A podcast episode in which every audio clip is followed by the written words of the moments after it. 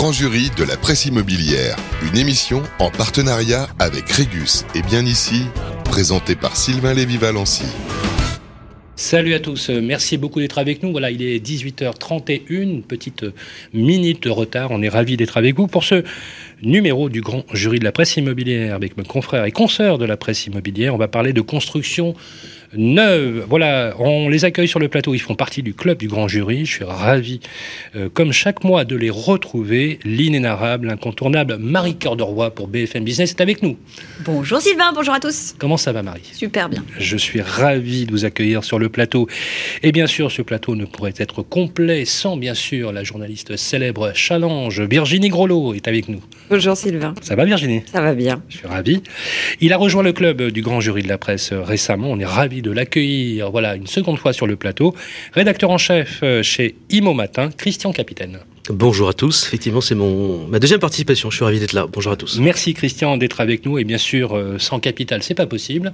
Journaliste à Capital, une plume acérée, c'est le moins qu'on puisse dire. Thomas Chemel. Bonsoir Sylvain, bonsoir à tous. Comment ça va Thomas? Ça va très bien, merci. Merci en tout cas d'être avec nous. Alors bien sûr, euh, dans cette émission, il va être question de construction neuve et nous avons un grand témoin. Moi, je suis ravi de l'avoir sur le plateau. J'ai eu le plaisir de le rencontrer récemment. D'ailleurs, c'était une émission qu'on avait produite avec Capital et notre ami euh, Guillaume Chazoulière. Il s'y prête bien volontiers au jeu. Il est le président élu de la Fédération des promoteurs immobiliers. Pascal Boulanger est avec nous. Bonsoir Pascal. Bonsoir Sylvain, merci de m'accueillir. Merci euh, Pascal Boulanger. Alors bien sûr, euh, la, la, construction est, est, bien sûr un, un sujet prégnant. On en parle souvent d'ailleurs sur les plateaux de BFM. On en, souvent on échange sur ces problématiques. Il faut construire, bien évidemment, puisque aujourd'hui on fait face à des chiffres qui sont parfois inquiétants dans certaines régions, notamment sur les autorisations d'urbanisme, de permis de construire. C'est un vrai sujet. C'est un sujet surtout qui touche le logement, bien sûr, des Français. Et donc, euh, bien évidemment, on va essayer euh, de décrypter, si vous voulez bien, les amis, euh, l'actualité à la lumière de ce grand témoin que vous êtes, Pascal Boulanger. Aussi pour nous expliquer, expliquer à ceux qui nous écoutent, les sujets autour de la construction neuve, qui fait souvent débat, hein, d'ailleurs, dans les villes, avec parfois des acceptations du public, il faut le dire, qui sont plutôt euh, compliqué, et compliqué surtout pour les élus locaux qui font face parfois à des administrés qui refusent littéralement, bien sûr, euh, d'avoir euh, une grue en face de chez eux, mais souvent c'est ce qu'on se dit d'ailleurs sur les plateaux. Les mêmes qui ne veulent pas avoir une grue en face de chez eux sont les mêmes qui réclament parfois des infrastructures, et pour ça, et, ben, faut construire. Voilà. Donc c'est aussi le, sujet qui peut pointer parfois les incohérences ou les contradictions. En tout cas, on est ravi d'en parler en ce début d'année et bien évidemment, dans quelques semaines, il y a une élection majeure. Voilà, on va, parler de logement. Et je ne sais pas si vous avez remarqué, les amis, mais euh, il y a quelques jours, c'était une première dans une pré-campagne présidentielle, une matinée entière où tous les médias n'ont parlé que de ça avec euh, la remise du fameux rapport de la Fondation Abbé Pierre sur les problématiques du euh, mal logement. On va essayer, si vous voulez bien, Pascal, de faire un peu plus connaissance avec vous. Alors, vous êtes le président fondateur du groupe Pascal Boulanger, 6000 co collaborateurs Et environ 59 sociétés rachetées. Je suis à 63. 63 sociétés rachetées. Vous êtes vice-président du Fonds de dotation Entreprises et Cités, qui est un réseau entrepreneurial du Grand Lille qui comprend plus de 25 clubs. C'est bien ça? C'est bien ça. C'est un, euh, c'est un réseau que j'ai présidé. Euh, et là, j'ai laissé la, la, la, présidence il y a maintenant deux ans pour pouvoir accepter la présidence de la FPI. Mais mon successeur a eu la gentillesse de me nommer vice-président. Alors, vous êtes aussi un engagé de, de la première heure dans l'activité fédérale, donc bien sûr de la, des promoteurs immobiliers. Est-ce qu'on peut dire, Pascal Boulanger, que vous êtes ce qu'on appelle le profil type de l'entrepreneur français? À la fois engagé dans la cité, mais aussi un entrepreneur chevronné Je ne sais pas si je suis dans l'entreprise ou l'entrepreneur type. Je me sens entrepreneur. Mon métier, c'est vraiment de, de, de, créer de la valeur ajoutée, de créer de la richesse, et j'aime entreprendre. Euh, ce que j'aime le moins, c'est quand la presse parle de, de mon groupe et de moi-même en disant l'investisseur ou, ou, le financier. Ça, ça me plaît pas trop. Mais le mot entrepreneur, ça, ça me colle bien à la peau. J'aime entreprendre.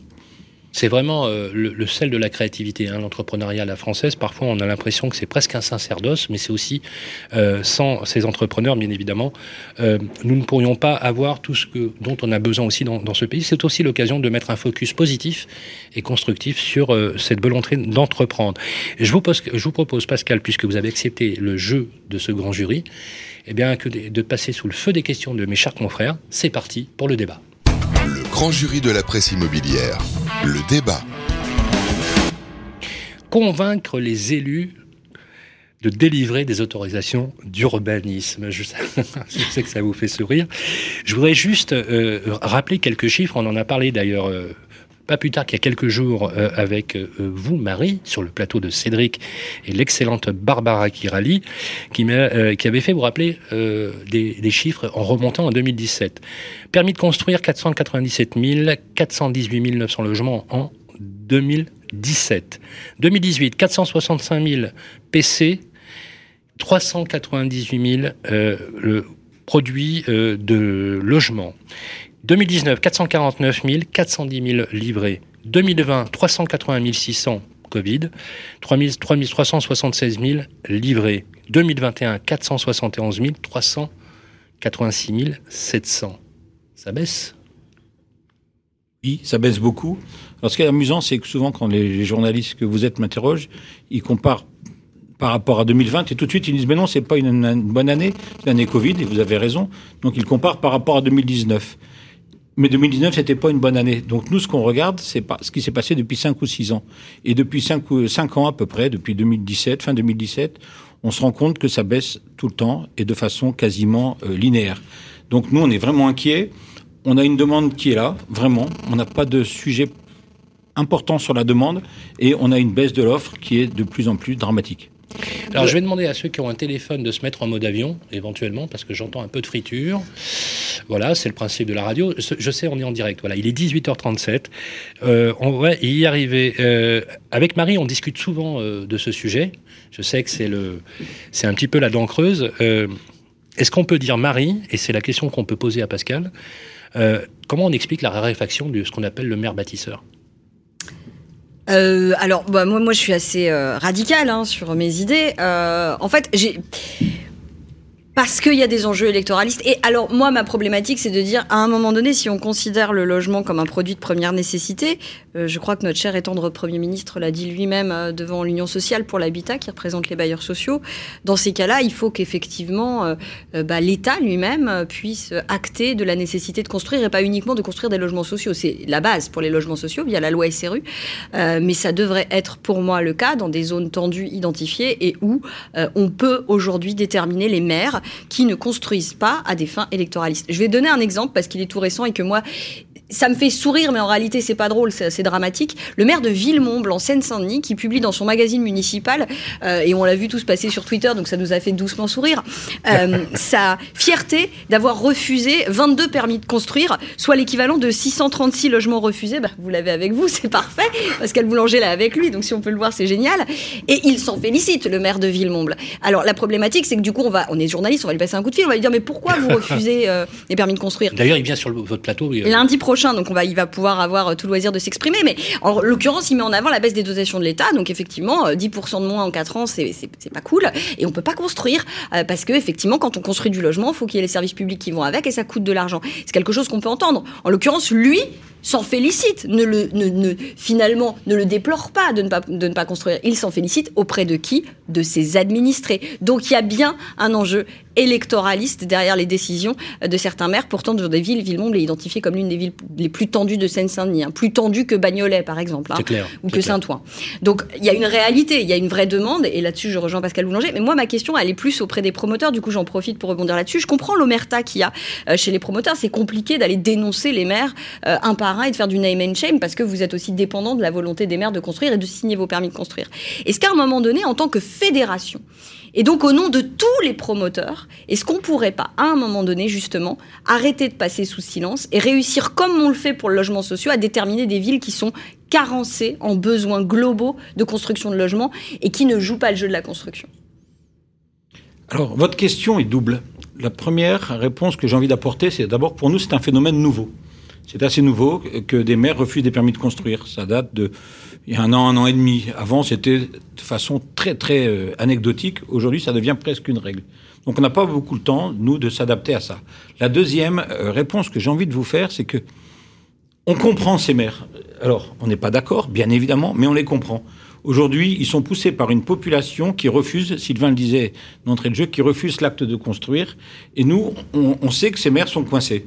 Donc on est avec eux, on essaye de leur apporter une solution. Bien sûr qu'on ne peut pas cautionner et on est en colère quand on voit un maire se fait comme plaisir ou comme, euh, comme slogan de refuser les permis de construire. Mais d'un autre côté, on sait aussi qu'il est coincé entre une population qui n'a pas envie et des ennuis qu'il va avoir. Donc euh, là, il y a un vrai sujet euh, sur lequel nous, on ne veut pas les stigmatiser, on veut essayer de les aider en faisant aussi comprendre à la population qu'elle fait des erreurs.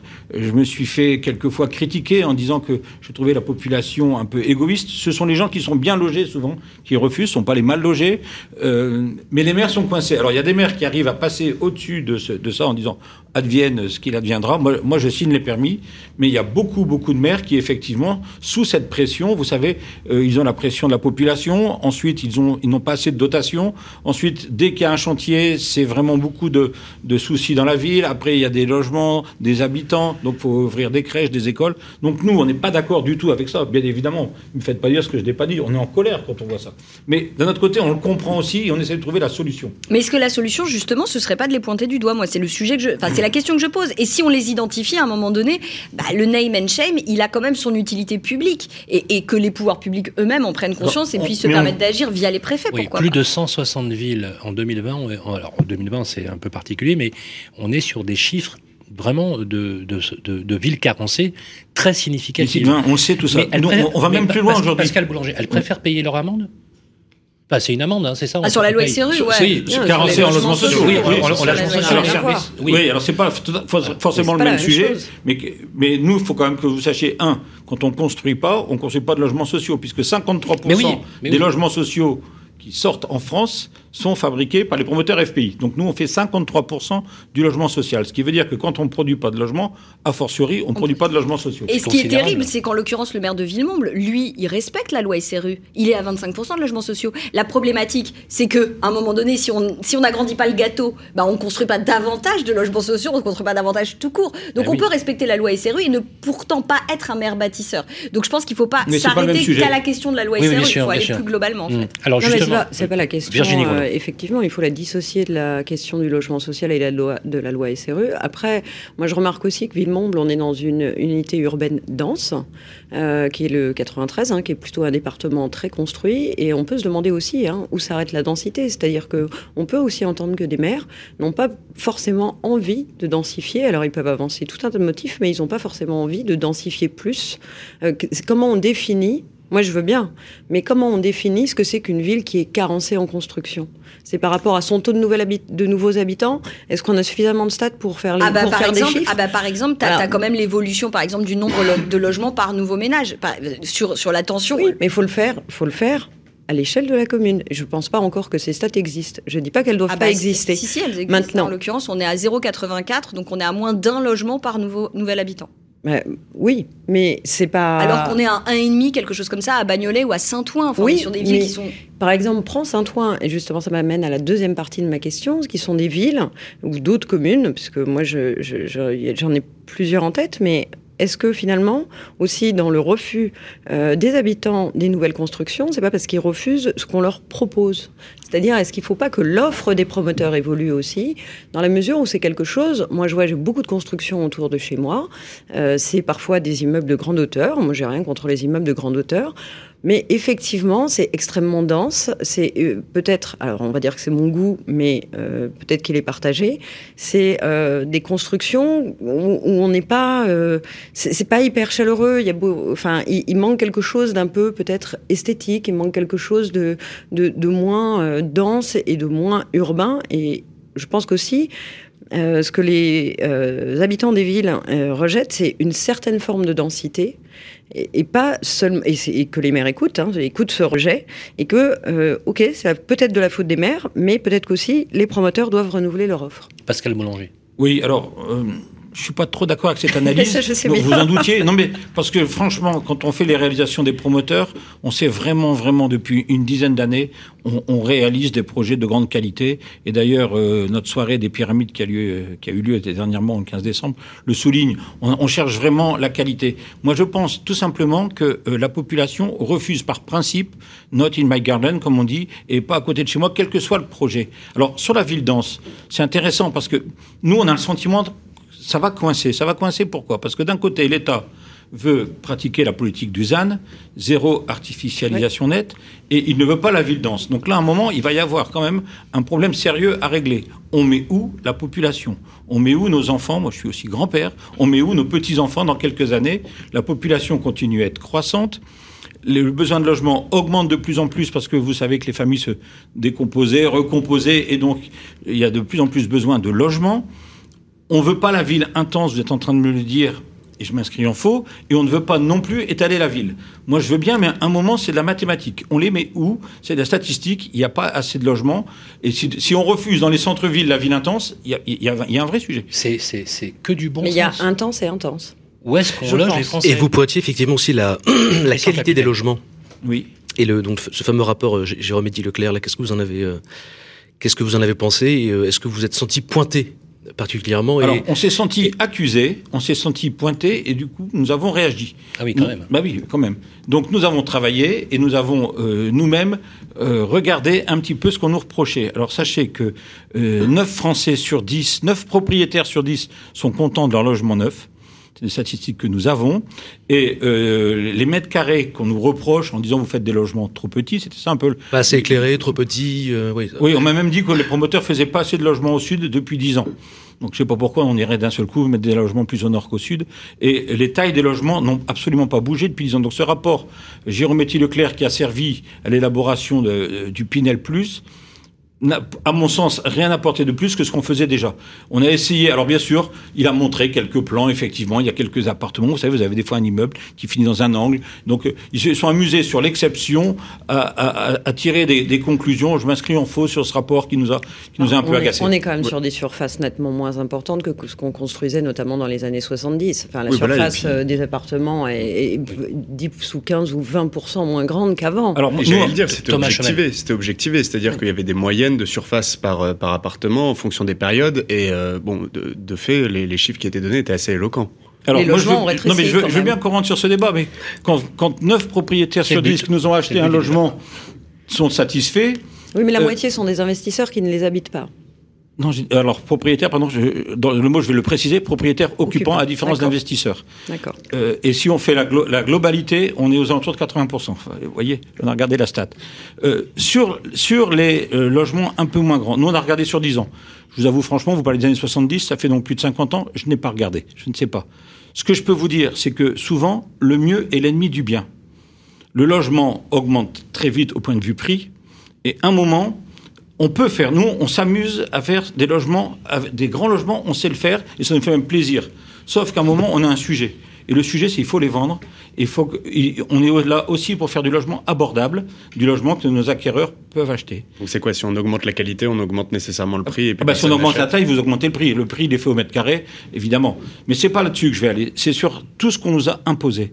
On nous impose des normes. On nous impose des règles qui font que sans arrêt, le prix du logement monte. Et je vais vous dire franchement, moi, je, m'attends à une grande crise du logement dans les mois qui viennent. J'ai bien dit les mois. Six mois, un an, je ne sais pas. Nous n'avons plus d'offres. Un promoteur est heureux quand il a 12 mois de stock à la vente. C'est-à-dire un promoteur qui vend 1000 logements par an aime bien avoir 1000 logements à l'offre. D'accord? Actuellement, nous sommes à 7 mois et demi et nous continuons tous les mois à vendre plus que ce que nous remettons à l'offre. Donc ça va continuer, ce chiffre va baisser. Peut-être que dans 6 mois, je vous dirai qu'on est à 7 ou etc. 7 mois. hein, D'accord? Donc aujourd'hui, qu'est-ce qui se passe? Il y a un problème de stock. il y a un problème d'offre énorme. Il n'y a Oui, plus d'offres. Il n'y a clairement. plus, il y a plus oui. j'ai- J'étais tout à l'heure avec des promoteurs. Un promoteur m'a dit Je pense que je vais devoir fermer. Je n'ai plus assez d'offres. Voilà ce qui se passe. Et l'État, moi, vous savez, le prix du logement va exploser. Le prix du logement va exploser à cause de ça. J'ai un plan en deux parties et deux sous-parties sur ce sujet-là. Grand 1, les facteurs sur lesquels on a de l'influence. Grand A, si les maires se remettent à signer les permis de construire, il y aura plus d'offres. Et donc, plus il y a d'offres, priori, moins les prix montent. Grand B, je demande depuis le- assez longtemps un arrêt total, un moratoire total sur les normes. Parce que là-dessus, il est de la compétence de l'État ou des collectivités locales de pouvoir agir. Grand 2, les événements sur lesquels nous n'avons pas de prise.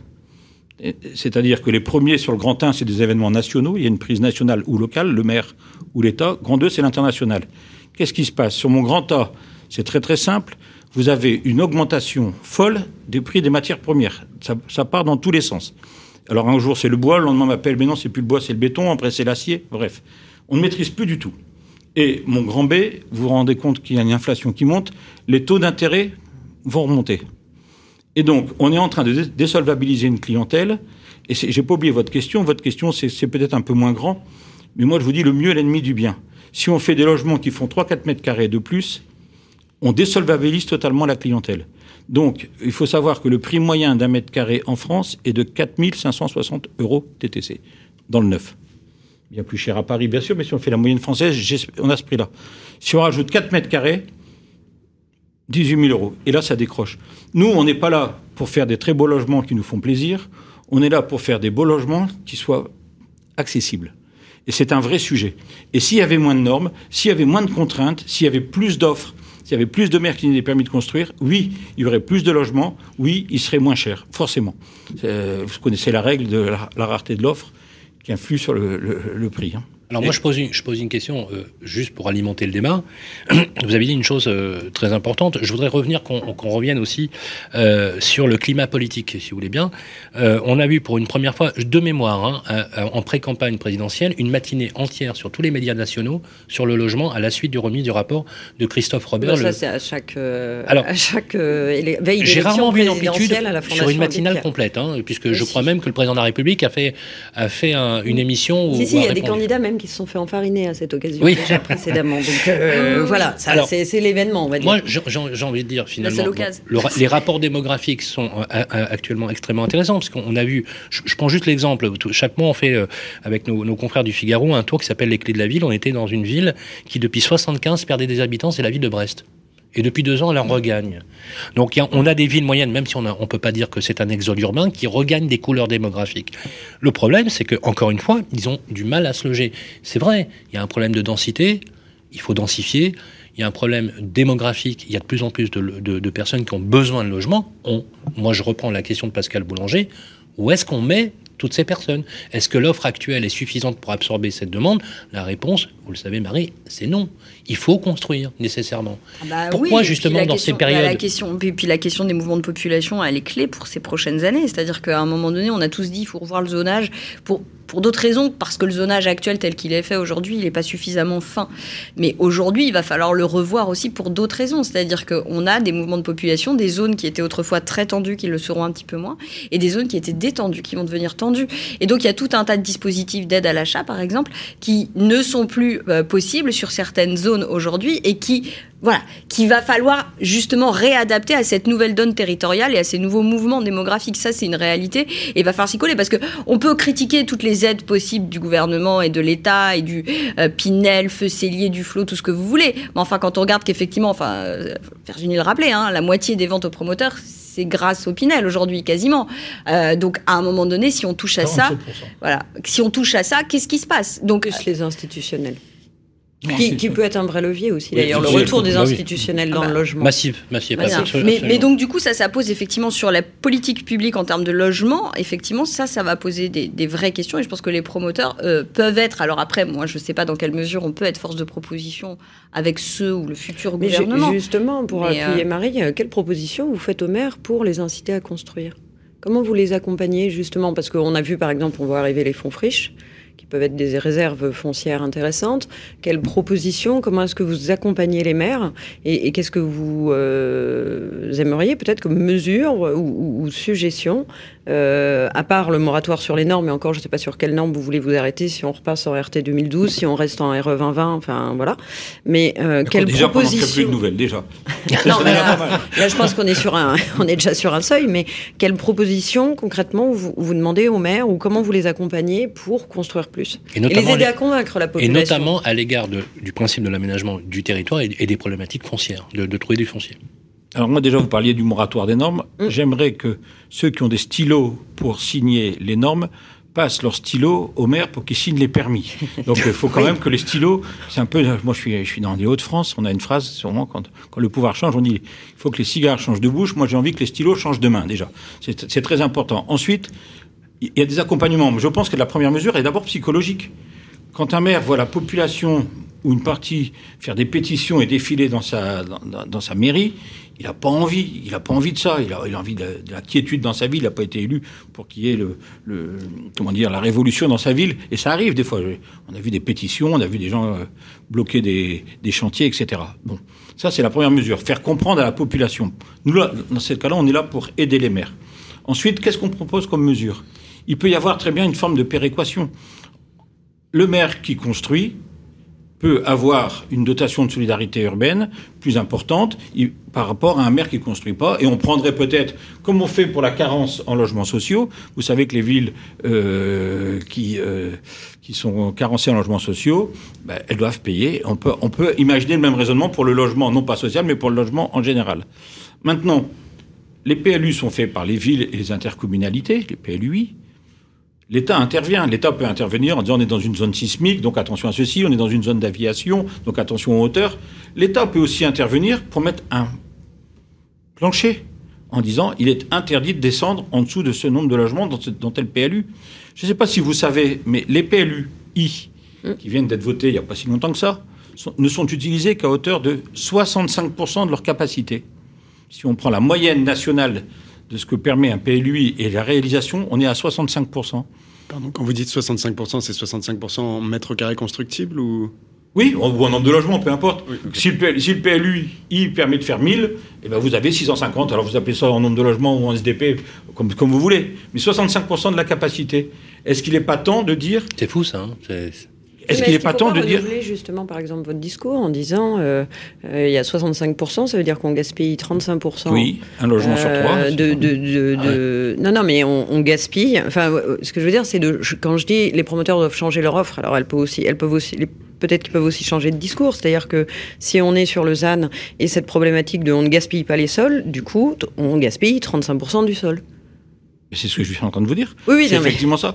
Faut, faut se rendre compte que 35% sur, sur une année moyenne, c'est 30 000 logements. Je, je pense juste que le discours des promoteurs est, est pas assez construit, mais voilà. Écoutez, Pourtant, dans la construction, on devrait être fort, mais, Mais bon, oui, si mais- même les discours, on ne sait pas les construire. Non, mais regardez, 30 000 logements en moins par rapport à des années normales. Un logement, c'est 2,5 personnes à peu près. Ça fait 75 000, 80 000. J'ai regardé tout à l'heure, on s'amusait. C'est tous les ans, on déconstruit une ville comme Amiens. Pas de rapport avec M. Macron, mais voilà. Oui, c'est oui, 80 voilà. C'est le hasard. Euh, Le, le choix. le hasard est tombé juste. Le choix. Tous les ans, on déconstruit une ville comme Amiens. Et on continue. Et euh, voilà, ça, me fait penser un peu au Titanic, ça coule, et euh, tout le monde continue, et, et l'orchestre joue. Moi, je peux pas, je peux pas être d'accord avec ça. Alors pour clôturer la partie euh, politique, j'aimerais qu'on pose une dernière question pour euh, là-dessus, parce que j'aimerais qu'on parle aussi de la contribution à la transition écologique avec le NEUP, construire la ville de demain, l'impact environnemental, sociétal, euh, notamment des programmes immobiliers, parce qu'il n'a échappé à personne, bien évidemment, qu'on fait face à un défi climatique majeur mondial, et on sait, il faut le lire, que la construction, c'est le deuxième émetteur de carbone au monde, après le transport, et qu'il y a un vrai sujet. D'ailleurs, euh, force de constater que beaucoup de promoteurs ont fait beaucoup de- de- d'efforts, et même l'industrie de la construction, notamment sur des formules béton avec des emprises carbone faibles, euh, des ossatures bois aujourd'hui qui effectivement font florès un petit peu. On voit naître des promoteurs très très originaux. Euh, J'ai envie de vous poser cette question, Pascal Boulanger. En, en ces temps de campagne, euh, en tant que force importante que vous représentez à la FPI, une, euh, il faut rappeler aussi qu'à la FPI, vous faites travailler une chaîne de métiers considérable, hein, notamment au niveau de la construction, euh, et donc beaucoup de dizaines, de centaines de milliers d'emplois dépendent de vous aussi dans cette ac- activité. On dit toujours un logement créé, c'est un peu plus de deux emplois pendant la durée d'un chantier, un chantier moyen 15-16 mois. Et on a posé la même question à Olivier Saleron, le président de la- de la FFV, sur la sobriété foncière. Euh, dans un monde qui est en transition, qui est en pleine crise climatique, mais avec une, une- un poids politique. On voit que le politique est important. Vous, vous en avez parlé d'ailleurs. La norme, c'est une règle politique qui s'impose, un empilage, une inflation normative, euh, et vous vous vous élevez contre. Que, que Oui, mais la, France est toujours bon élève. C'est-à-dire, il y a déjà une norme européenne et nous, sans, sans arrêt, on veut se montrer sur Lausanne, on veut être force de proposition. La France veut être bon élève. Est-ce que c'est noble Peut-être, mais elle se rend pas compte de- de- des conséquences économiques. Aujourd'hui, Lausanne, c'est en train de se mettre en place partout. Nous, on dit, bah, à la limite, pourquoi pas, je vous l'ai déjà dit en, début d'interview, pourquoi pas, s'il y avait l'acceptation de la ville intense. Mais on nous met d'un côté Lausanne qui, qui arrive à, grands pas, et de l'autre côté, on n'accepte pas la ville intense.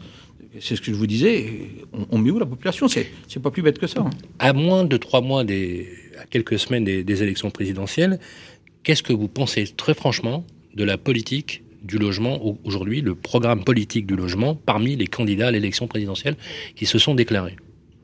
Alors, euh, je lis dans, dans vos journaux, dans vos émissions que j'écoute, que le logement est le grand absent. Euh, On est moi- tous d'accord là-dessus. hein. Moi, je veux, en, je veux en faire non pas un enjeu de société, mais l'enjeu de société, parce qu'en 54, l'abbé Pierre avait euh, alerté. Euh, je ne veux pas copier, mais je suis en train de dire attention, nous, on voit ce qui va se passer. Il ne va plus y avoir de construction, de moins en moins, et va, ça va créer, bien évidemment, un manque de logement et aussi un chômage important. Donc, je trouve que le politique en général n'a pas pris conscience de ça. Et si on parle beaucoup de logement, c'est par l'absence de prise en- main de ce sujet par le politique. Et donc, vous, les journalistes, et nous, les professionnels, on a à peu près le même discours, mais qu'est-ce qu'ils attendent pour parler de logement? Donc, aujourd'hui, on parle de logement, mais quand on voit les programmes des candidats, euh, on les trouve légers et on... C'est de la mesurette. Il est temps de prendre des grandes mesures. Il, faut absolument euh, que les PLU soient, ce que je vous disais tout à l'heure, soient respectés dans leur entièreté, ou tout au moins pas à 65%.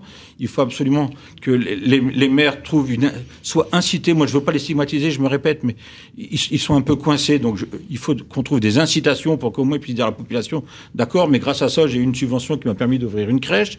Euh, sinon, on, ne va pas y arriver. Et on s'en va droit vers une- une forte augmentation des prix à cause de cette rareté. Sur la question de la politique du logement, Thomas Chemène. Oui, alors euh, moi j'avais une question à poser. C'est le, problème. Est-ce que c'est pas que le logement est une question qui se règle sur le temps long? C'est une question très technique sur laquelle on n'a pas de résultat instantanément. Donc politiquement, c'est parfois difficile à aborder comme sujet. Est-ce que vous, en tant que promoteur, euh, représentant des promoteurs, vous apportez votre contribution à la construction des programmes? Euh, On voit qu'il y a certains acteurs qui interviennent, qui font des propositions. Est-ce que vous, vous êtes allé voir les équipes de campagne pour dire voilà, nous, on propose ça? Oui, bien sûr. Nous avons vu des équipes de campagne, nous avons vu euh, les équipes de campagne de La République En Marche, nous avons vu les équipes de campagne des Républicains. Il était temps, pardon. Pardon. Tant par rapport à nous, par Ah rapport à... non, non, la République en marche, vas-y, cinq ans après. il est- Mais non, mais nous, nous, nous, nous, on joue, on, on joue effectivement, et nous avons des rendez-vous qui sont en train d'être d'être d'être montés. Euh, on n'a pas trop envie de, de médiatiser parce qu'on pense que certaines fédérations médiatisent leurs rendez-vous. Nous, on préfère vraiment, et on, on, on dépose vraiment des dossiers, on dépose vraiment des, des propositions. On a pris la décision de le faire. euh, Mais alors, il y a quoi dans ces dossiers Oui, quand parce même que le, problème, c'est qu'on parlait tout à l'heure de la, de la journée euh, de la Fondation Abbé Pierre. Moi, j'ai eu l'impression qu'on était dans l'incantation. Chacun euh, promettait euh, 300, 400, 500 000 logements par an. C'est vrai, tout à Euh, fait. à, part, à part Valérie Pécresse, qui au congrès FNAIM en fin d'année dernière s'était timidement avancé sur on va simplifier les procédures euh, et les autorisations d'urbanisme, personne ne dit comment il va y arriver. Donc, euh, je ne sais pas si les propositions ont été euh, bien reçues, en tout cas. Oh, il y a deux, trois trucs quand même, mais effectivement, ils sont beaucoup plus sur l'idée de relancer la, la demande qui n'a pas besoin d'être relancée que sur l'offre. Mais, euh, C'est ce qu'expliquait euh, Mais Pascal oui, nous, Boulanger. nous, le sujet, c'est pas un sujet de demande. Ouais. Euh, sur la demande, ça se passe plutôt bien. Tout ce qu'on veut, c'est que la demande ne soit pas insolvabilisée pour les, avec les, causes que je viens de vous expliquer. Nous, ce qu'on veut, c'est effectivement, je vous l'ai dit, les propositions que nous faisons, euh, ce sont des propositions de, il, va falloir utiliser les PLU dans leur entièreté. Il va falloir aider les maires euh, par des incitations fiscales, des incitations de subventions. Il y a, beaucoup de choses que nous proposons. Euh, vous savez, les délais sont trop longs on regardait, et c'est Monsieur Lisnard qui, qui déclarait hier, je ne sais plus, c'était peut-être sur BFM, je ne sais plus, que euh, une fois que le permis est purgé, pour avoir une autorisation permis purgé de mise en route d'un en- d'un entrepôt industriel, euh, en France c'était euh, six mois, en Allemagne un peu moins de trois mois, et aux États-Unis 27 jours. C'est tout ça, c'est le temps trop long, c'est le temps trop long. Euh, donc beaucoup, trop peu, pardon, trop peu d'autorisation de, construire. Et en plus, celle qu'on a, c'est un temps trop long, avec des normes qui font que les prix augmentent. Donc, on est, on est dans cette philosophie-là, quoi, si, si vous voulez. Et c'est vrai, euh, vous le disiez avec euh, justesse, on n'est pas du tout dans la demande, touchez rien, la demande, ça, c'est pas le sujet principal. Ça peut devenir un sujet, aujourd'hui, ça l'est pas, sauf si les prix augmentent, on va désolvabiliser, je vous dis, on a l'impression qu'on est au maximum du maximum. Christian, capitaine. Ouais, je voulais juste faire une petite, euh, un, un petit retour en arrière là sur sur les contraintes qui pèsent sur vous effectivement pour justement pour pouvoir euh, pour pouvoir construire avec donc ces fameux euh, chartes promoteurs. Euh, bon, Il y en a sont- une à Villemomble, sont- pardon. Alors si je dis pas de bêtises, elles sont pas encadrées par la loi, c'est juste des bonnes pratiques qui vous sont euh, soumises par les par les élus. Jusqu'à quel point elles vous euh, là elles vous empêchent aussi euh, de construire ça? J'aimerais bien essayer de comprendre ça aussi. Alors, la position de la FPI sur les chartes est très claire. Nous sommes favorables aux chartes qui facilitent l'acte de construire ou qui augmentent la constructibilité. C'est-à-dire, il faut que dans ces chartes, souvent on nous impose certaines choses, des chartes de bas carbone. Vous savez, on avait vu des chartes qui nous sont arrivées, la charte de l'arbre dans la ville, la charte de l'animal dans l'appartement, etc. Il y a quand même un, code de l'urbanisme qui est suffisamment lourd pour pas en rajouter quelques, quelques feuilles à, ce fameux millefeuille. Bon.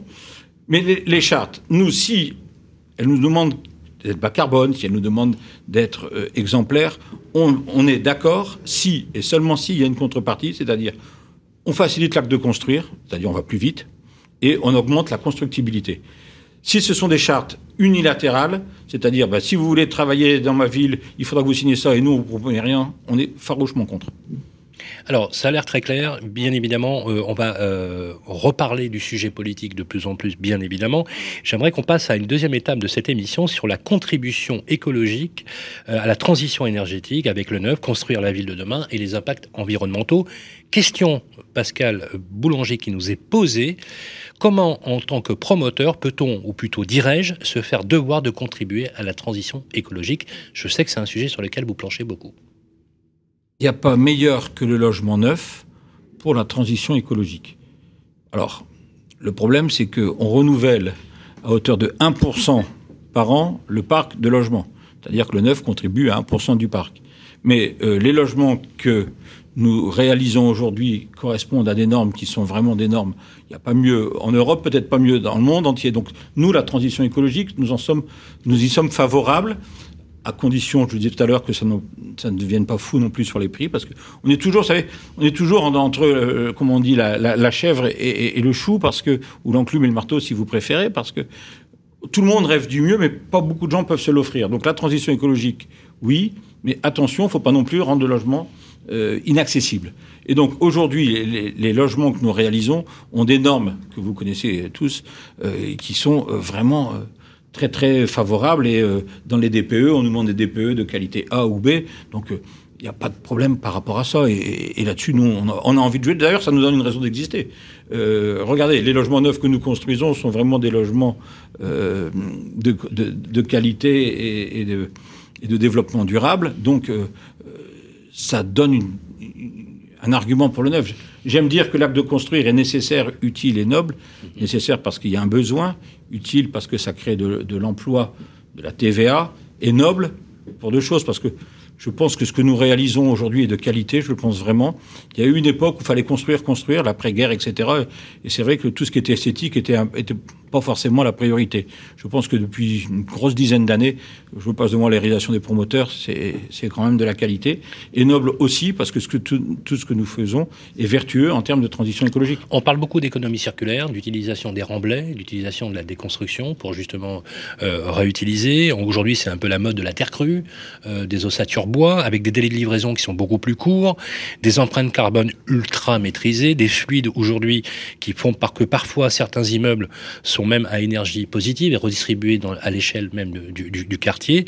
Euh, commentaires sur ces sujets euh, quand on vous dit, euh, Thomas Chemel, euh, effectivement, que la construction d'immeubles aujourd'hui, bâtiments résidentiels ou pas, hein, d'ailleurs, aujourd'hui de plus en plus vertueuse. Vous dites quoi, vous? Bah, de toute façon, c'est- nécessaire. hein, euh, comme, comme on l'a dit, je crois que le, le- le bâtiment est responsable de 40% de nos émissions de gaz La à effet de construction, serre. c'est 40, 40%, euh, c'est euh, un peu moins de 30% des émissions de, Pardon, de autant gaz à effet de serre après le, la, la, 40%, le c'est transport. les consommations d'énergie. C'est ça. 40% c'est consommation d'énergie, autant pour moi. Euh, oui, bah, c'est- nécessaire et euh, de toute façon, euh, il y, a, il y a de l'innovation à aller, à aller chercher, que ce soit dans les matériaux de construction, dans les modes constructifs. Maintenant, bon, c'est vrai que si on revient sur la question de la solvabilisation des ménages, euh, l'argument qu'on entend souvent pour défendre une, réglementation qui serait plus contraignante encore, c'est que de toute façon, à terme, ça fait aussi baisser la facture des ménages. Donc, est-ce que quelque part, il n'y a pas un rééquilibrage qui se fait? Euh, Peut-être que euh, le logement est plus cher à l'achat. Maintenant, à l'utilisation sur le long terme, est-ce que le ménage ne s'y retrouve pas finalement? Sur le long terme, très certainement. Simplement, l'acte d'achat, c'est un acte instantané. Et au moment où il l'achète, la banque regarde s'il a les moyens de se l'acheter. Elle raisonne pas comme ça. Elle raisonne par rapport notamment avec les nouveaux critères des fameux 35%. La banque re- regarde pas les charges. Elle regarde est-ce que votre salaire permet d'acheter ce logement? Donc s'il est plus cher, vous désolvabilisez une partie de la clientèle. Mais ça, ça va amener à, à changer aussi. On le voit, la prise en compte du DPE. Mais je, le souhaite, je le souhaite. Aujourd'hui, c'est pas le cas.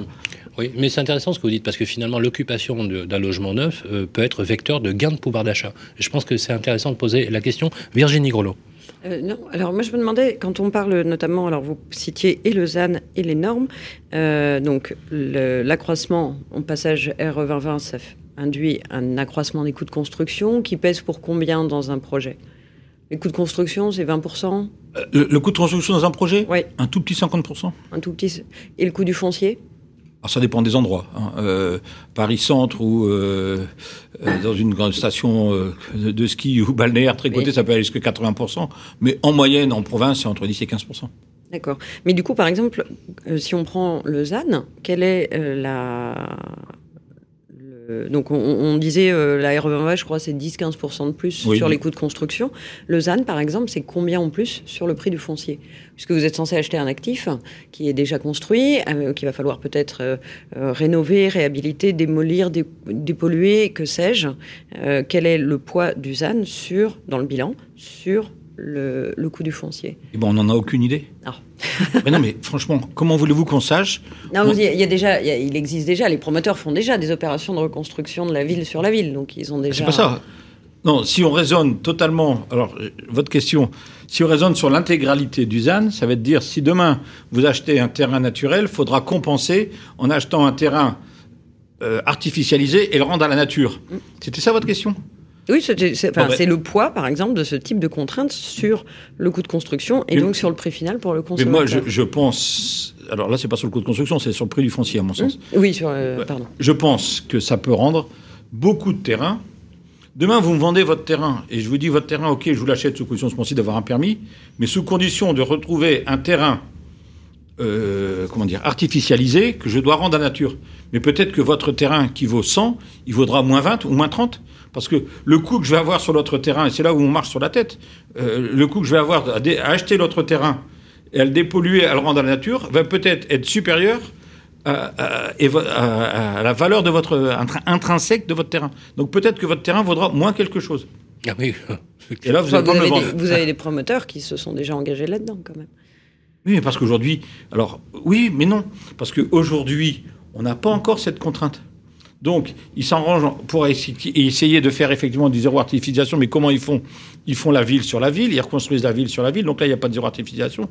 Mais le jour où on devra compenser pour acheter des terrains artificialisés et les rendre à la nature, si vous me permettez, euh, là, il faudra bien les acheter, les payer, et ça va faire, ça va exploser les prix de votre foncier. Et, et- et le terrain que vous êtes en train de me vendre vaudra peut-être moins quelque chose. Est-ce que ça s'observait déjà, ça? Non. Non. le, le- le foncier qui, qui progresse avec toutes les contraintes à venir? Précisez votre question. Euh, si, on a des, terrains qui vont être de plus en plus rares, puisque euh, je veux dire des, terrains nus, constructibles, euh, déjà artificialisés, il y en a, il y en a plus beaucoup. Si en plus on prend en compte le fait que tout terrain qu'on va artificialiser devra être compensé derrière, euh, le foncier va, va, va forcément euh, se renchérir. bah, Est-ce que c'est déjà déjà le le cas, bah oui. et dans quelle proportion? Mais ça va être, Oui, ça va être, le- ça va être- ça- à mon avis, ça va être cas par cas en fonction du nombre, du- de la taille de, de ce terrain. Mais je, je vous réponds, ça peut être aussi une valeur négative pour un autre terrain.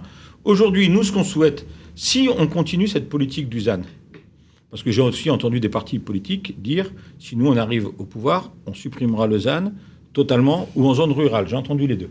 Qui dit ça? Oui, qui? Euh, je l'ai lu, je, je l'ai lu chez les Républicains, me semble-t-il. euh, qui voulait arrêter le ZAN, notamment en période en, En zone rurale. en zone, merci, en zone rurale. Bien. Nous, ce qu'on dit, c'est si jamais ça continuait, parce qu'en fait, la France dit ça, mais c'est aussi une norme européenne, le ZAN. hein, ça vient pas, ça vient pas que de la France. La France se veut bon élève, mais c'est aussi dicté par l'Europe. Nous, on dit dans ces cas-là, on va plus artificialiser de terrain, puisque ce sera la zéro artificialisation. Mais laissez-nous faire la ville sur la ville. C'est-à-dire que si aujourd'hui je dois acheter votre immeuble, qui est un, un immeuble R 3 d'un vieux bâtiment euh, vétuste et obsolète, laissez-moi faire un R 6 ou 7. Parce que sinon, on ne pourra pas construire. Un, on ne saura pas amortir le foncier. Et deux, comme je disais en début de réunion, la population et les besoins en logement étant croissants, il faudra bien mettre quelque part. Donc, euh, euh, pourquoi pas? Parce que l'étalement de la ville, on sait bien, ça fait la thrombose le matin, ça fait la thrombose le soir, et c'est pas forcément une bonne solution. On a fait rêver les gens en disant habitant à 20 km de la ville, ça va être génial. Et puis on se rend compte que les gens, au bout d'un certain temps, bah, ils- ça va pas parce que euh, ils sont loin de leur travail, ils sont loin de tout, et, et ils reviennent dans les villes. Alors il y a le phénomène Covid. Là, on me dit que les, que les gens quittent les villes, je le lis partout, et quand je vois les statistiques des promoteurs, on voit encore bien plus dans les centres-villes que dans les périphéries. Donc euh, je le vois pas. Mais je dis pas que j'ai raison. Aujourd'hui, on le voit pas encore, et on vend bien plus dans les périphéries, dans les centres-villes, pardon, que dans les périphéries. Il faudrait aussi regarder avec les agents immobiliers parce que c'est le marché de l'ancien. Et comme nous, on va plutôt dans les centres-villes à cause du zonage A, B1, B2, etc. Donc nous, on n'est pas forcément le bon critère. C'est pour ça que je vous dis qu'il faut changer le zonage. C'est- c'est- c'est- on- Changer le zonage ou mais sur le- supprimer le zonage? Ah non, pas le supprimer, non, non. Bah, il faut, mais il faut qu'il soit fin, c'est tout. Non, il faut prendre les.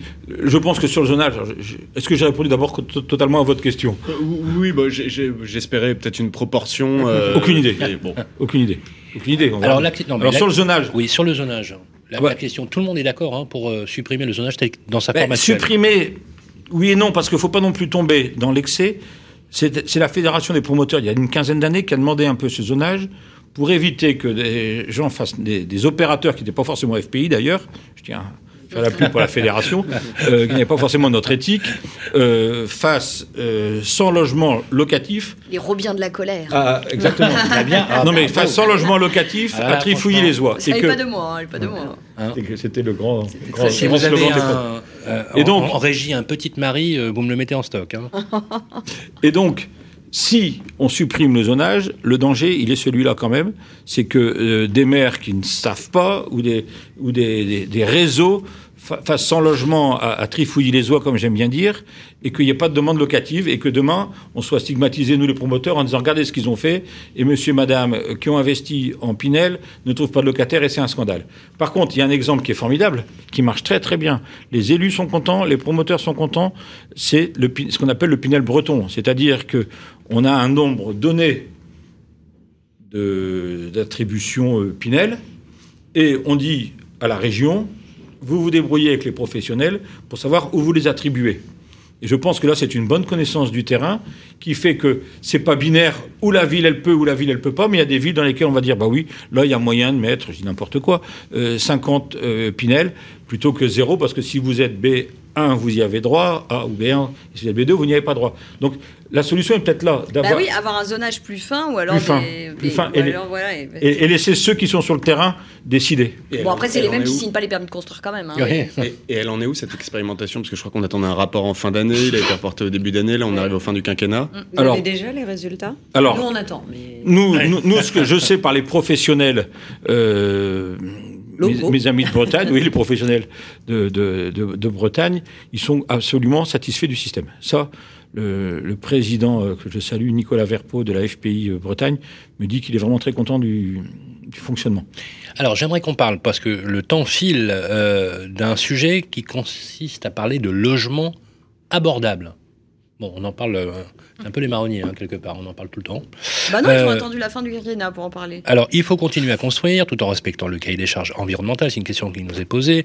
Tout ça nous amène à une question cruciale pour l'ensemble des ménages français. Comment réussir ce double pari en proposant le logement abordable Et abordable, qu'entend-on par là? Pascal Boulanger, c'est quoi un logement abordable? À mon sens, à moi, c'est un logement qu'on peut s'o- s'offrir. Et donc, euh, il y, a un- levier euh, sur lequel on peut jouer. Le logement est un bien de première nécessité. Je l'entends partout. Il n'y a pas un discours politique qui, ne parle pas de ça quand il parle du logement. Si c'est un bien de première nécessité, je vois pourquoi il y aurait une TVA à 20%. Donc il y a déjà un levier, on peut mettre une TVA à 10, une TVA à 5,5 pour du logement abordable, pour un primo-accédant, pour euh, quels que soient Ça, les c'est une revenus. super ou au plafond. proposition concrète. hein, Ah bah euh, ouais, mais ça coûte combien ça c'est- Ah bah oui, d'accord, d'accord. Ah, Non, mais je sais bien. Ah C'est non, pas- mais je suis- je suis c'est- d'accord C'est pas moi qui paye, je sais bien, mais voilà. avait- non, non, mais il y avait, il y avait des simulations à un moment, je sais plus si c'était Bercy qui avait fait tout- ça, en tout à disant fait. comment on fait pour rééquilibrer les finances publiques? Et en fait, on n'y arrivait jamais. Moi, j'avais essayé, donc à chaque fois, je touchais à la TVA, mais évidemment, c'est énorme, mais en même temps, tu sais, ça- c'est oui, problématique. Mais oui, mais oui, mais Non, bien mais il y a sûr. déjà de la Mais qui paye la TVA réduite, Il y a déjà eu des phases de TVA. Oui, mais à chaque fois, c'était des. C'est l'usager qui paye la TVA. quoi. Le client, oui. C'est le client, c'est le particulier qui lui ne, ne- ne la récure- ne la Ah récupère non, mais pas. je dis pas que je suis pour ou contre. Non, mais quand vous entendez par exemple euh, l'association Pluriance, vous connaissez l'association. Pluriance, qui dit il faudrait qu'on généralise l'amortissement, par exemple, qui permettrait finalement d'avoir un levier et, euh, et gagner en, en- en pouvoir d'achat. Est-ce que ça vous paraît une bonne solution? Ah oui, c'est une solution. Nous, euh, Qui nous, reviendrait à dire euh, à- finalement d'avoir un statut euh, fiscal euh, Alors nous, on réfléchit. commun, tout le on monde. réfléchit Les sociétés l'ont, mais pas les particuliers. Oui, mais nous, on réfléchit à un système qui est un petit peu différent, mais pas totalement différent. Est-ce que c'est ce qu'on appelle, nous, le système suédois Est-ce que le prêt ne peut pas être fait au logement plutôt qu'à la personne? Ah. un droit, le droit personnel plutôt que le droit réel.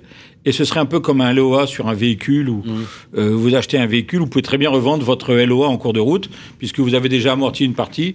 Et donc, dans ces cas-là, C'est le un peu le principe de l'hypothèque, un peu à l'amende anglo-saxonne, non? Oui, c'est un peu ça, c'est Ouais. c'est rechargeable en fait, Oui, entre c'est le guillemets. mortgage euh, à l'anglo-saxonne. Et vous allez chercher, euh, dans Alors, ces cas-là, on peut mettre, puisque la durée de vie d'un logement, on pourrait faire des, des, des, des- des prêts sur une cinquantaine d'années, alors qu'il n'y a pas de prêt supérieur à 20 ans, il y a quelquefois 25 ans Ouais, pour la personne. absolument, Et donc là, dans ces cas-là, la personne, le prêt est fait sur le logement, et puis ben, la personne a amorti, euh, je dis n'importe quoi, au bout de 10 ans, 25% du prêt ou, ou Capitalise 30% sur du prêt. l'usage, en fait. Et dans ces cas-là, elle revend avec le prêt en cours. Donc, euh, euh, le Ça, c'est logement- une solution donc, le logement abordable serait, par exemple, hein, je prends un exemple, la réduction de la TVA, par exemple, euh, un- une autre mode d'inscription, effectivement, euh, soit hypothécaire, soit de valorisation du bien par le biais euh, d'une certaine forme d'amortissement, parce que ce que vous dites, c'est quelque part, c'est une certaine forme d'amortissement. Mais c'est vrai, par exemple, quand vous prenez, par exemple, une société euh, qui est soumise à l'IS en société civile, par exemple, euh, détenir en société civile, euh, qui est soumise à l'IS, on peut récupérer de la TVA, on peut, ré- on peut avoir des éléments euh, d'ordre fiscaux. Et on échappe même aux règles des ratios euh, des emprunts euh, bancaires qui sont attribués aux particuliers. Euh, comment se fait-il pas... Les taux sont plus élevés et Oui. euh, mais ensuite il faut juste avoir le- un bon comptable. Oui, bah oui, tout à fait le- fait de récupérer la TVA n'est pas dû à la SCI, elle est due à l'activité. Si vous êtes, vrai, hein, si vous fait. êtes en commercial, vous récupérez la TVA. Si vous êtes en, en- voilà en régime de Mais le résidence bon, le bon etc., levier pour le particulier, ça serait euh, parce que vous, vous l'avez rappelé, vous avez raison. Euh, on est sur une problématique de sobriété foncière. Vous l'avez rappelé. Il n'y a pas beaucoup de fonciers dans les cœurs de ville. Alors je dis pas tout- toutes les villes, hein, parce qu'il y a des villes euh, qui Aujourd'hui, le problème, c'est plus un problème d'autorisation de, peu de fonciers. Donc pour vous, le problème du foncier, c'est pas un réel problème en Si, France. si, si, si. Non, mais le, le problème du foncier est un problème en France. Surtout si on applique euh, bah oui. Ce que je suis en train de dire à l'heure où je vous parle, et depuis, quelques, depuis un an, un an et demi, le vrai problème n'est plus un problème de foncier, est un problème de refus de permis de construire ou de diminution totale de, des PLU. D'ailleurs, je fais une petite, paren- une petite parenthèse, si vous me permettez. Euh, J'étais ce matin en comité directeur de- de- avec les promoteurs, c'est-à-dire mon bureau plus les, les 15 promoteurs qui comptent soit par leur, euh, leur puissance, soit par leur euh, notoriété, enfin c'est à peu près les mêmes, vous vous doutez. Et euh, je sais que maintenant, c'est fini l'époque gentille et euh, ils veulent attaquer les, les refus. Donc, vous me disiez, on ne Ah, réagit pas. Ça c'est bien. Il y a chez pas mal de promoteurs, et vous me permettrez de ne pas les citer, euh, ils m'ont dit ce matin, moi Pascal, c'est clair maintenant, tu peux l'annoncer, nous, On rentre et, dedans. et chez les majors, quand ils vont estimer que le refus est totalement euh, excessif, on va dire, On est d'accord que c'est des gros promoteurs. non. Alors, non, je pense que les petits promoteurs osaient plus, euh, et, et les gros n'osaient pas parce que leur notoriété, leur nom... Parce que moi, moi j'ai déjà Et- entendu de gros promoteurs euh, me dire leur intention effectivement d'aller euh, attaquer des refus de permis, etc. Mais, mais des petits. euh, Ah bah écoutez, moi je, je vois les deux, vraiment. Mais non, mais c'est bien, tant Non, mieux. Enfin, Non, non. Et il y, a- y même des régions où les promoteurs se, commencent à se parler entre eux. Et parce que si c'est vrai qu'il n'y en a qu'un seul qui attaque, ça fait bizarre, il va vite être euh, blacklisté. Mais euh, il y a des régions où les promoteurs se sont Et d'ailleurs pour ça que je entendus vous pour ai- attaquer les permis. C'est pas d'ailleurs pour ça que je vous ai interpellé là-dessus, parce qu'effectivement, il y a les sols, c'est compliqué, mais quand on représente toute une fédération de promoteurs, et c'est pour ça que je vous ai interpellé là-dessus, me dire, je comprends l'omerta évidemment, euh, mais justement, quand on représente plein de gens, Est-ce que ça nous donne pas aussi une liberté de, euh, de Mais pouvoir. je suis pas d'accord avec votre omerta. S'il y avait une omerta, je serais pas venu sur le plateau. Ah, une omerta, une omerta pour donner les maires quand même. Soyons, soyons très honnêtes. Moi, j'avais travaillé, par exemple, vous me dites que là, c'est que récent les refus de permis de construire par les maires. C'est pas vrai. J'avais, Mais si, j'avais. c'est vrai. Non, c'est pas vrai. Il y a d'ailleurs quelque chose de traditionnel à l'aube d'une élection municipale, et j'ai un peu bossé dessus pour m'en rendre compte. Vous regardez chaque année précédant une élection, il y a des villes qui sont coutumières. Et bizarrement, c'est les maires qui restent. non, ce n'est pas ça, ce n'est pas baissent ça. les délivrances de permis de construire systématiquement. Non, non, non, non, mais non, non, non, attendez. Franchement, ce n'est pas ça. Les maires ne refusent pas de, de délivrer des permis de construire. Ils nous demandent de patienter, ce qui n'est pas la même chose. Mais c'est honteux, ça veut Oui, dire mais quoi ça, on est d'accord, Mais, mais- oui, mais je suis navrée. Mais en l'occurrence, de quoi parle-t-on? On en revient toujours, toujours à la même chose. On parle d'avoir un toit sur la tête des gens qui sont mal logés. Donc, euh, Ne stigmatisez pas les promoteurs. Nous, nous ah sommes, mais je vous stigmatise nous- nous pas, mais victimes. vous hein. pouvez pas dire qu'il n'y a Non, pas donc un enjeu électoraliste qui se fait Mais au si, détriment attends, de l'intérêt général. J'arrête pas de le dire. Lisez un peu tout ce que mes éditos, etc. J'arrête pas de le dire. Ce que je vous dis, c'est que avant une, une année électorale municipale, on parle, c'était régulier que les maires nous disent Oh là là là là, déposez pas maintenant, s'il vous plaît, attendez que je sois réélu, et si je suis battu, je vous donne ma parole que j'en parlerai à mon successeur pour essayer de déposer le permis. Faut, faut qu'il accepte, pardon, votre dépôt de permis. Bon. Ça, c'était une coutume qu'on avait à peu près acceptée et on savait la gérer dans le temporel. On savait que six mois, un an avant une élection, mais dans la, si vous mettez sur l'échelle temps, on perdait pas de permis, on perdait un peu de temps, mais on- comme on le savait, on l'avait anticipé. Donc c'était pas, un- c'était un sujet, mais c'était pas un vrai sujet. Aujourd'hui, on n'est plus du tout sur le même sujet. C'est pour ça que je vous dis non, non, non, je suis pas d'accord avec ce que vous dites. Aujourd'hui, c'est les maires qui vous disent je ne veux rien. Oui, Voilà. oui, non tout court. Tandis qu'avant, c'était, bon, écoute, euh, promoteur, t'es gentil, mais m'embête pas pendant Mais- six mois, tu viens me revoir après. Mais C'est oui. pas du tout la même démarche. un- si un peu vous ça, attaquez un peu ça. euh, les refus, Oui. euh, alors ça va rajouter un temps de procédure, sauf à arriver éventuellement à l'avoir en référé, mais de toute façon, euh, ça rajoute du temps de procédure. Est-ce que ça vaut le coup de rajouter C'est ça le- l'enjeu, c'est est-ce que c'est de se dire finalement, je rajoute du temps de Euh, procédure, pas mais je vais pro- pouvoir construire Ben, c'est pas rajouter du temps de procédure, sinon il n'y a rien. Non, non, non, mais, On mais- part de rien, donc euh, je suis d'accord. qu'est-ce qu'on on peut pas admettre Non, mais là, vous parlez de. de- de- vous avez, enfin, moi, moi, je, suis, je suis assez d'accord avec vous. Vous parlez de défense, en fait, de la profession, en disant c'est pas normal qu'on attaque des permis de construire où vous devriez construire. Et Des vous l'avez- refus. et- et vous- Des des, des re- refus. des refus dans, dans lesquels il y a des vraies possibilités et il y a une vraie demande et vous l'a- vous, vous l'avez dit à, à ce niveau-là. Bien sûr. Donc c'est pas qu'une défense de la profession, c'est aussi la sauvegarde d'une offre équilibrée pour ceux qui vont utiliser. Mais c'est plusieurs choses. C'est bien évidemment aussi la défense de la profession. On est promoteur, on est là pour construire. Donc, si on interdit de construire, on attaque la profession. Mais bien Donc, sûr. Là-dessus, je ne veux pas non plus me cacher Oui, derrière non, mais vous répondez une demande. Mais Je- en plus, je, je dis que plus il y aura de refus de permis, donc plus il y aura de rareté, plus le reste des autres euh, dossiers qui sortiront seront chers. Et on va arriver à l'insolvabilité. C'est ça, que- c'est ça que j'ai Est-ce que de ça dire. augmente les prix de l'ancien, euh, la rareté du neuf? Bah, vous avez vu les stats Ça va bouger, oui. Ça va. Je pense Oui, que ça y contribue. hein, ça y contribue. bien oui, ça y sûr. Il y a le contribue. SAS. euh, Donc ça, Neuve, ça hein, renforce qui- encore une fois le À un creux moment, de, tu vas à un logement, tu prends ce qu'il y a. S'il y a Ah, plus voilà. de neuf, tu vas vers l'ancien et forcément on Donc, atteint. euh, donc du coup, tu te retrouves dans une situation où tu n'as pas accès au logement et que ça, ça discrimine une partie de la population dans les accès au logement. On ne demandez d'accord pas plutôt la création d'une juridiction spéciale quand même? Là, si vous attaquez en plus les si, mais- ça va vraiment. Non, mais dans la le- commission Repsamen, Oui. Il était prévu, alors je ne sais pas où ça en est, parce qu'on a essayé de trouver, mais j'ai l'impression que tout, tout fait Ah, plouf à quelques. C'est pas à un trois mois des élections, mais on est à deux mois. Voilà. Alors, J'ai recompté, sur Sylvain. cette, Et, euh, euh, et donc, pardon. Pardon. Et donc, euh, oui, on avait demandé aussi un arbitrage. Oui. Euh, je ne sais pas où ça en est. Mais de toute Ou un façon. arbitrage euh, peut-être préfectoral. un arbitrage préfectoral. Mais vous savez, aujourd'hui, nous, euh, je me répète peut-être, mais c'est nouveau pour nous. Mm. Ce que vous disiez, c'était un phénomène de décalage. On l'avait admis. Euh, Ça nous enquiquinait, bien sûr, ça décalait un petit peu, mais on savait le gérer, on anticipait, on venait voir avant. Enfin, on, on- on l'avait géré. Aujourd'hui, c'est pas ça. C'est plus un problème relatif, c'est un problème absolu. Et donc les maires refusent, beaucoup de maires, beaucoup trop de maires refusent. Donc dans un premier temps, moi je veux avoir un rôle, je veux, je les comprends, euh, je dis je suis pas d'accord, mais je comprends pourquoi ils refusent. Je suis pas en train de les stigmatiser. Par contre, ceux qui, on va les aider, on va, on va améliorer nos, nos produits. On en, on en parle souvent tout à l'heure, je vous l'ai dit depuis dix ans. Moi je trouve que ce qui sort c'est quand même très très euh, valorisant.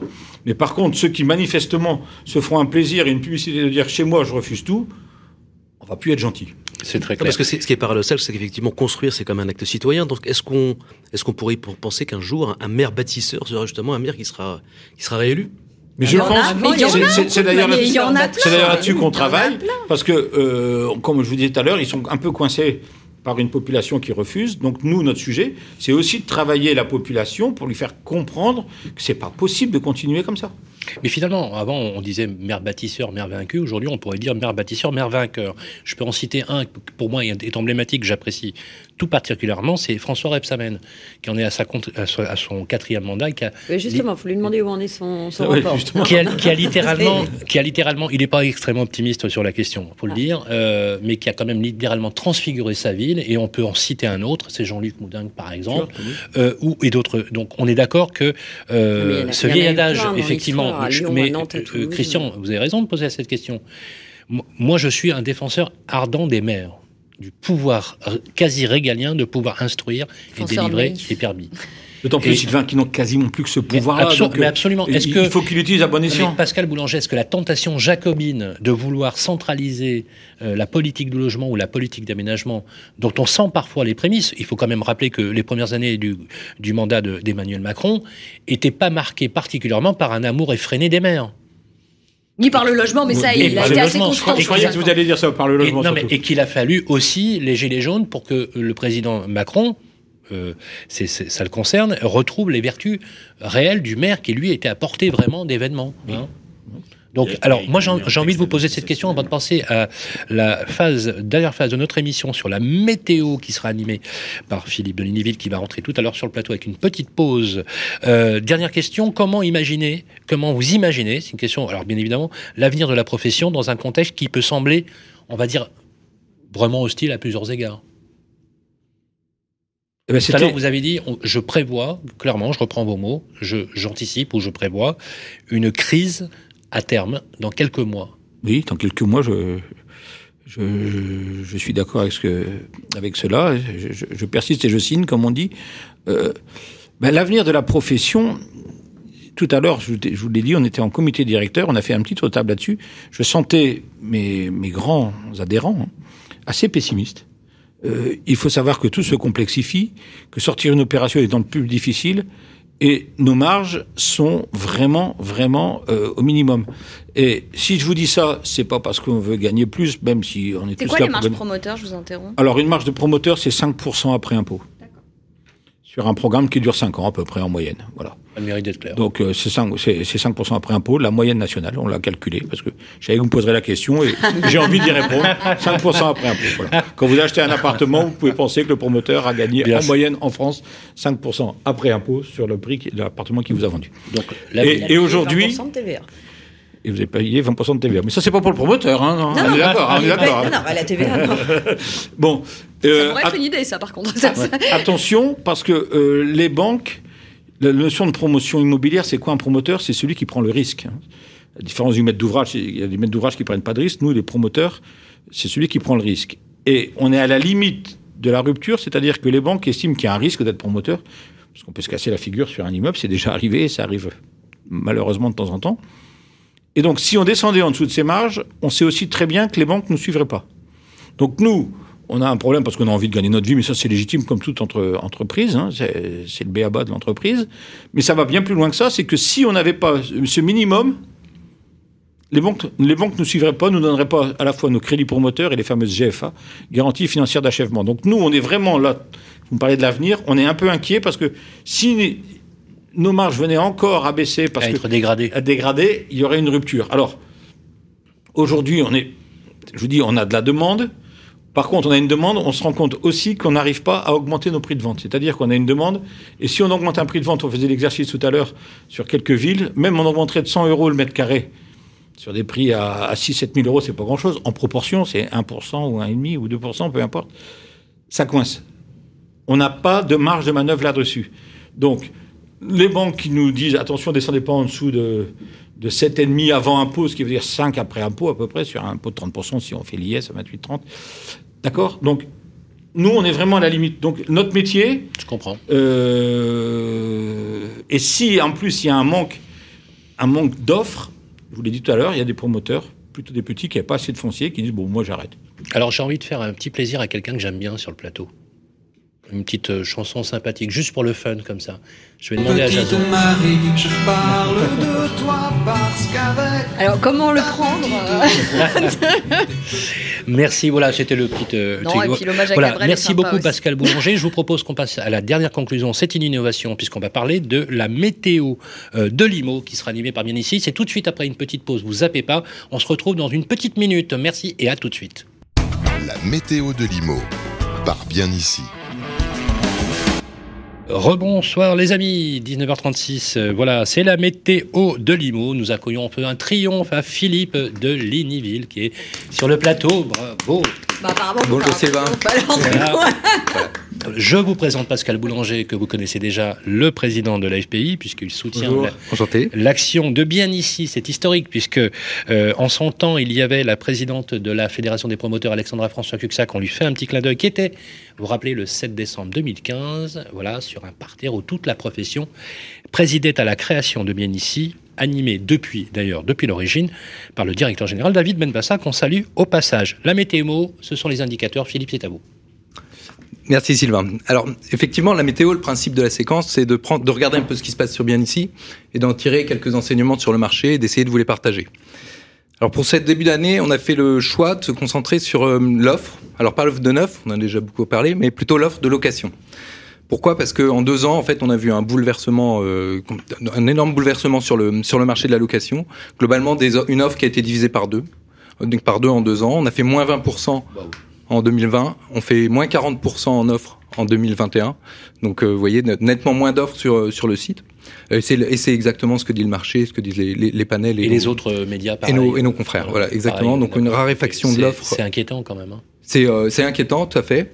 Tout à fait. Surtout que c'est national. Mm. Parce que moi, je, re- je reprends ce que disait tout à l'heure Pascal Boulanger. euh, où est-ce qu'on loge les Français, quoi? Voilà, c'est. si- Et S'il y a tous production neuve. Ah oui, non, Mais non, mais 47% de notre production, de ce qu'on vend hors, ce qu'on appelle nous euh, les ventes en bloc à des bailleurs sociaux, 47% on les vend quand même à des investisseurs. hein. C'est- Ouais, ouais. Donc comme euh, on a moins d'offres, euh, ça paraît logique. Exactement. Et alors, quand on regarde en plus dans les spécificités, c'est bon, national, tout le territoire est, concerné. C'est surtout les petites surfaces. Hein, Le T1 baisse beaucoup plus vite. L'offre de T1 baisse beaucoup plus vite que les, grandes surfaces, les T4 ou les T5. Euh, et c'est euh, et c'est surtout les locations vides. On avait beaucoup parlé du meublé à l'issue du, du, du, du- du confinement. Bah, en fait, les locations vides sont beaucoup la, la baisse est beaucoup plus marquée. Et en parallèle à ça, quand on regarde les prix affichés sur le sur le sur le site, alors c'est pas les prix du marché, hein, mais c'est vraiment les prix des annonces qui restent sur le marché. On est également sur une, augmentation des, ta- des tarifs. On est sur un prix qui a, qui a évolué à peu près de 5-10% en fonction des, surfaces sur le sur l'année. Voilà, donc une offre qui en pénurie, qui baisse. Donc je dirais, on parlait de météo, une sécheresse sur l'offre. Par contre, sur la demande, c'est l'inverse. Euh, Ah, voilà. voilà, plus 25% en termes de re- nombre de recherches. Et puis surtout, il y a un point nous qu'on aime bien regarder, c'est quand on a une annonce, combien on a de contacts sur cette annonce. Ça donne vraiment une idée de l'attention. Et en fait, entre 2021, euh, enfin en 2021, ce nombre de contacts sur une annonce de location a été multiplié par 5. C'est vraiment qu'on a cet effet de ciseau en fait. C'est clair. Une offre qui tombe, une demande qui est, qui est à la hausse et, et, et donc une tension pour les locataires. Mais ça, ça veut dire plus de candidats, plus de candidats sur un même bien, Bien sûr. des difficultés à se loger. On en, on en moi, parlait, ça me en pose une tout question quand même. Pourquoi, en fait je, je suis désolée, mais en fait, moi, j'ai du mal à, à comprendre qu'il y ait euh, une telle raréfaction d'offres à la location. En fait, je j'arrive pas à comprendre. Mais c'est Bah, ce qu'on s'est apparemment, posé c'est- comme ça question, se ouais. généralise sur tous les médias. Oui, on, le, le pourquoi. Alors, il y a euh, d'abord le, le, le fait que, ben, vous en parliez tout à l'heure, euh, le, le neuf ne- n'alimente pas le marché. Pas suffisamment. N'alimente pas le Pas stock, suffisamment. pas suffisamment, exactement. Pas suffisamment. La deuxième, bah, on en a déjà parlé, c'est l'environnement législatif. Nous, c'est vrai que toutes ces nouvelles législations sur le DPE, sur l'encadrement des loyers, bah, quand Ça on, freine. un investisseur immobilier. Et mais est-ce que ça bah, veut dire effectivement que vous constatez, comme par exemple euh, chez Ce Loger, euh, un afflux de biens euh, qui étaient peut-être auparavant mis à la location, à la vente, des passoires thermiques qu'on met en vente et qu'on met plus à la location Est-ce que ça pourrait expliquer euh, cette baisse de l'offre locative? Alors, on n'a pas encore un, un- un mouvement massif, ça c'est sûr. On n'a pas de mouvement marché massif, mais effectivement, ça peut être une, ça peut être une explication. C'est souvent, Ou en tout cas une qu'on réutilisation pour, euh, pour soi-même ou pour ses enfants, plutôt que le mettre à la location, parce que la, la législation. Le plus- risque de désinvestissement, quand je dis désinvestissement, le risque de liquider les actifs, effectivement, qui sont pas parce que les gens se disent je vais pas faire les travaux. Effectivement, c'est quelque chose euh, qui est pas encore significatif euh, sur votre site. hein? Non, pas encore. D'accord. Non, non, pas encore. Voilà, donc on- Qu'est-ce qu'on a d'autre alors, Philippe de Univille Ben, en- Qu'est-ce qu'on a d'autre? Bah, C'est la question que j'allais vous poser. c'est comment est-ce que maintenant, bah, après deux ans, euh, deux ans de baisse continue qui s'accélère, comment est-ce qu'on inverse? On, inverse cette tendance et on rééquilibre l'offre l'offre et la demande. Alors, rééquilibrer l'offre et la demande, c'est très clair. euh, voilà. Euh, S'il y a une rareté de construction neuve, on va être très clair. Bon, forcément, ça renvoie à des populations sur, une, sur de l'ancien. Donc l'ancien augmente, c'est c'est mécanique. Et si l'ancien augmente parce que effectivement il y a très peu d'offres à l'achat, ça veut dire qu'ils n'ont pas de recours que d'aller vers la location. Et la location, croyez-moi, c'est une grosse galère pour se loger dans les centres urbains, etc. Je pense que tous ici, on a eu des expériences quand même pas évidentes euh, pour en parler. Surtout que pour certaines personnes, même je pense aux, aux primo-accédants, parce qu'il faut quand même rappeler que le marché est tracté par des primo-accédants, euh, c'est problématique. Réaction euh, sur ce que vient de nous dire Philippe, euh, Virginie? Non, je suis un peu, je suis un peu étonnée de, du volume, du, Ah oui de, oui, Du chiffre. du chiffre, oui, euh, qui me semble assez conséquent. Euh, alors pour l'instant, je suis pas du tout persuadée que les passoires thermiques euh, freinent, enfin entraînent euh, Une mise à- massivement, massivement, non. Non. Là, on est sur des propriétaires qui commencent à comprendre et à appréhender, qui commencent à se poser la question. Donc je pense qu'on est encore loin de la vente massive. Maintenant, ce qu'il y a en face aussi, si on écoute d'autres professionnels, et c'est peut-être entre guillemets la bonne nouvelle à venir, c'est que euh, certains vont vendre, mais certains vont racheter, faire des travaux, se mettre en meublé et amortir le dispositif que vous citiez tout à l'heure, loueur meublé non, non professionnel, ça assure des rendements assez importants. Donc euh, je suis pas tant inquiète sur entre guillemets la liquidité de ces passoires et leur retour peut-être en décalage, effectivement, mais il faut quand même les travaux pour les sortir de leur étiquette passoire thermique. Euh, je pense qu'il y a à la fois un mouvement vers l'investissement locatif qui est fort. Donc, il y aura des investisseurs pour proposer de l'offre locative. Après, effectivement, il va y avoir ce- cet effet ciseau. On peut penser à l'encadrement des loyers dans certaines zones. On peut penser aussi au permis de louer qui deviennent contraintes quand même dans certaines communes puisqu'il faut le demander à chaque nouveau locataire. Donc, euh, c'est administratif, c'est un peu pesant. Par exemple, ça, le permis de louer, euh, une fois que le logement a été euh, euh, inspecté et jugé décent et non passoire, on pourrait peut-être considérer que on n'a C'est pas bon, il faut besoin- pour toutes, quoi. oui, alors peut-être pas, non, peut-être pour une durée de euh, soit un bail euh, de 6 ans pour de la location nue, ou enfin, on va pas, voilà, mais en tout cas donner 5 ou 10 ans peut-être de visibilité, et en tout cas, euh, parce qu'après un logement ça se dégrade quand même, donc il faut pouvoir le réévaluer. Euh, on avait dit aussi qu'il y avait, euh, je suis étonnée du chiffre parce qu'on avait dit aussi, et il n'y a pas eu quand même de retour massif des touristes, donc il y a forcément une offre qui s'est accentuée aussi, notamment dans les centres urbains ou les zones côtières, dans certaines zones tendues. Euh, pas de touristes, pas de plateforme de location saisonnière, donc cette offre, je serais un peu étonnée qu'elle soit laissée vacante parce que souvent il y a un crédit Non, mais il disait a priori que c'est la euh, location nue qui baissait beaucoup, mais le meublé, euh, ça allait plus tôt. Le Ah, je meublé, sais ça pas s'il y avait la différence dans vos Le chiffres. meublé, Ça, le baisse- meublé, ça- moi, ça c'est baisse moins. Après, après c'est du, global. Quand on rentre en micro, effectivement, le centre de Paris. euh, Toutes les petites surfaces aujourd'hui sont Non, mais il y a, il y a un transfert meublé. aussi de la location libre vers la location meublée. Et c'est aussi ça, hein, l'explication de, de ces chiffres, peut-être. Après, les volumes sont quand même, quand il y a neuf locations vides, il y a un meublé. hein. C'est ça le, rapport. pas beaucoup, alors. Voilà, c'est pas, Voilà, moitié-moitié. Merci beaucoup pour euh, cette météo de Limo. On va se retrouver le mois prochain, hein, Philippe de Exactement. Lignyville. Avec plaisir. Euh, C'était votre premier exercice euh, en live comme ça pendant ces trucs. On- ils ont été sympas avec vous. hein. Oui. Voilà. Adorable. En tout cas, merci pour tous après, ces fait. chiffres. Je rappelle quand même que bien ici aujourd'hui occupe la troisième place du podium, hein, quand même, euh, en six ans. Plutôt pas mal. Combien de millions de visites par mois? Ben, ce mois-ci, on va faire 15 millions. Voilà. Ça va, ça calme. Bon, c'est très bien. Euh, longue vie à bien ici, bien évidemment. Merci en tout cas d'avoir passé ce moment avec nous. On vous retrouve le mois prochain pour une nouvelle météo de l'immobilier. Voilà, on va faire un triomphe à- Virginie Grelot, notre journaliste à Challenge. Vous revenez nous voir le mois prochain? Oui. Avec grand plaisir, toujours un plaisir de vous recevoir. Un grand merci à Christian Capitaine, euh, Merci rédacteur vous, en merci à chef vous. pour Imo Matin. Vous revenez, Christian. Voilà, Je vous serai êtes- là le mois vous êtes- prochain, Vous êtes ici chez vous, vous avez votre ronde serviette qui vous attend. Bien sûr, il est ici chez lui, il le sait, c'est Thomas Chemel. Comment ça va, Thomas Bah, très On bien. prépare Je suis- J'aime peut-être- beaucoup cette euh, expression du rond de serviette. J'espère que j'aurai le mien un jour. Ah Oui, absolument. Non, mais vous, mais l'avez, déjà, vous- voilà, vous l'avez, dé- vous l'avez déjà. Voilà, vous savez qu'on apprécie beaucoup euh, Capital, hein, toujours la plume acérée. Euh, tout le monde l'apprécie pas forcément de la même façon, mais en tout cas, une chose est sûre, c'est que c'est bien d'empêcher les gens de tourner en rond de temps en temps. Ça fait du bien. Et bien sûr, un grand triomphe à notre amie Marie Corderoy. Ah, vous chantez pas là, du coup, Sylvain? Ah si, Ah ah, si, allez. Non, non, non, non, je plaisante. Oh non, non, dis donc, euh, je plaisante. Allez, allez, Jason, un petit coup de cabrel. Voilà. Merci Sylvain. Ah, tu l'as voulu. ah, tu l'as voulu. Voilà. C'est toujours un plaisir de te voir, bien sûr, dans le Club IMO avec notre ami Cédric et Plaisir nos partagé. confrères et consoeurs de la presse immobilière dans le Club IMO, où j'ai beaucoup de plaisir à partager euh, les informations. Et je voudrais que toutes et tous ici, on fasse un triomphe à Pascal Boulanger, le président de la Fédération des promoteurs Merci, immobiliers. Sylvain. Et je dois dire, Pascal, euh, que vous n'avez éludé absolument aucune question. J'aime beaucoup votre façon de faire. Elle est directe, en tout cas, elle a le mérite d'être claire. D'accord ou pas d'accord, hein. mais au moins le débat est posé. Je pense que la vitalité d'une bonne démocratie, c'est de pouvoir débattre. Merci beaucoup. Merci à toutes et à tous. accueil. Le podcast est comme d'habitude disponible sur toutes les plateformes. Vous la retrouvez sur Radio Imo, mais pas que. Vous pouvez réagir, vous pouvez rester bien sûr connecté, partager, liker, ça nous fera très plaisir. Et on vous retrouve tous ensemble le mois prochain. Salut à tous.